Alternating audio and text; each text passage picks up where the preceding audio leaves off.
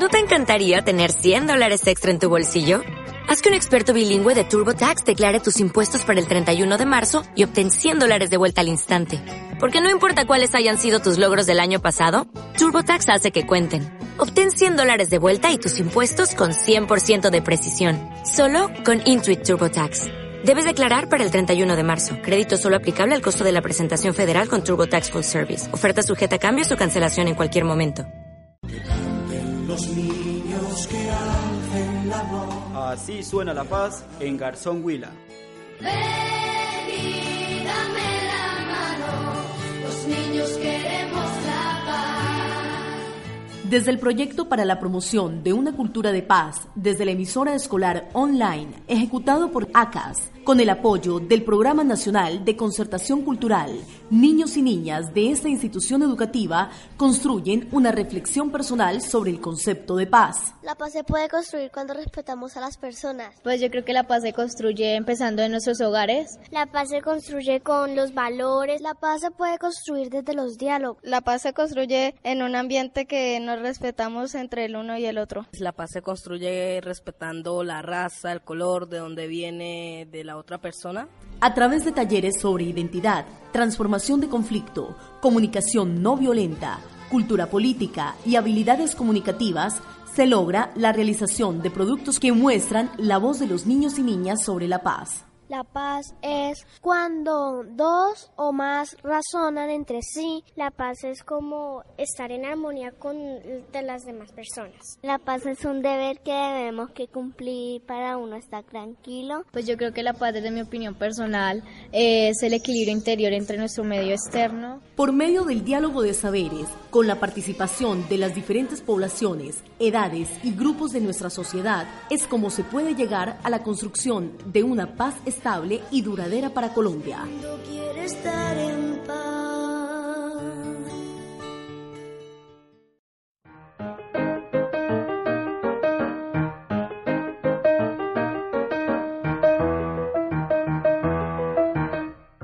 Había una vez dos hermanas llamadas Emma y Luna, quienes se peleaban por todo. No molestes más. Yo no he hecho nada, no seas mentirosa. Yo sé que tú me quitaste mi celular durante toda la noche.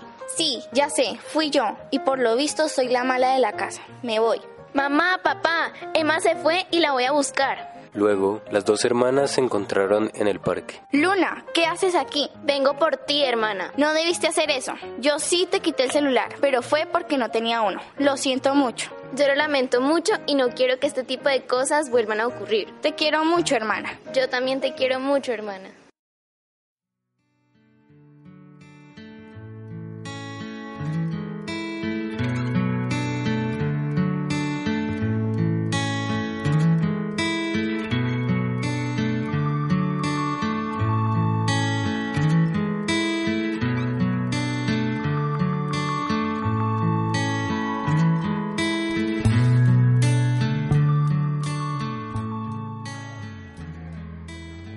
Estamos con Lorena Sarmiento, una dama, una joven de 32 años de edad.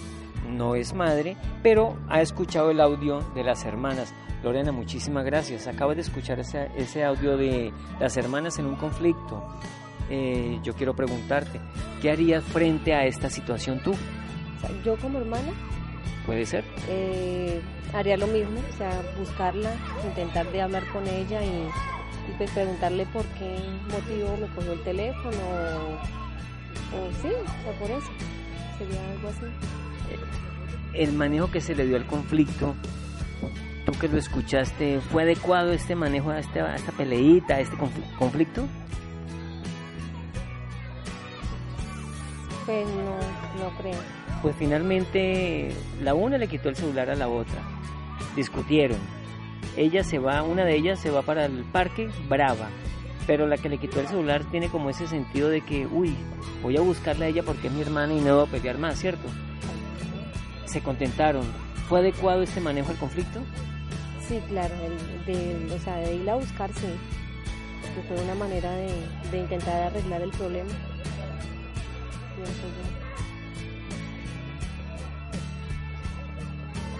Aquí hay dos hermanitas. ¿Qué opinas tú de la actitud de las dos? La una que le quitó el celular y la otra que reaccionó porque le quitaron el celular. ¿Qué opinas tú de las dos? Pues primero, pues yo creo que no debió haber cogido el teléfono sin permiso, o sea, el celular sin permiso. Y pues la otra debió haberle, preguntado el por qué y, y, haber hablado con ella, o sea, saber por qué, haberle dicho que, que, que no lo volviera a hacer o que le pidiera permiso en, cuando lo necesitara. ¿Tú darías algunas recomendaciones para evitar este tipo de conflictos o de peleas? Así sea por un celular, así sea por lo que sea. ¿Qué recomendación darías? Diálogo, dialogar. Dialogar entre hermanos o entre amigos, familiares, lo que sea. Pero creo yo que es como una manera de, de arreglar los problemas o mejorar dentro de la familia o como amigos o lo que sea. Estamos hablando actualmente en el mundo de paz, ¿Tú qué aportarías por la paz? No por la paz de Colombia y todo ese tema que se habla político, sino por la paz que debemos tener todos nosotros en, en, todas partes. Intentar de ser mejor persona, mejor en, la casa, en la calle, eh, con los seres humanos, con los animales, con, en todo, pienso yo. O sea, como la manera de, de tratarse entre personas. Todos tienen sus deberes, todos tienen sus derechos. Sí, señor. Ok, Lorena, muchísimas gracias. Un abrazo. Gracias por tu colaboración. Bueno, señor, con mucho gusto.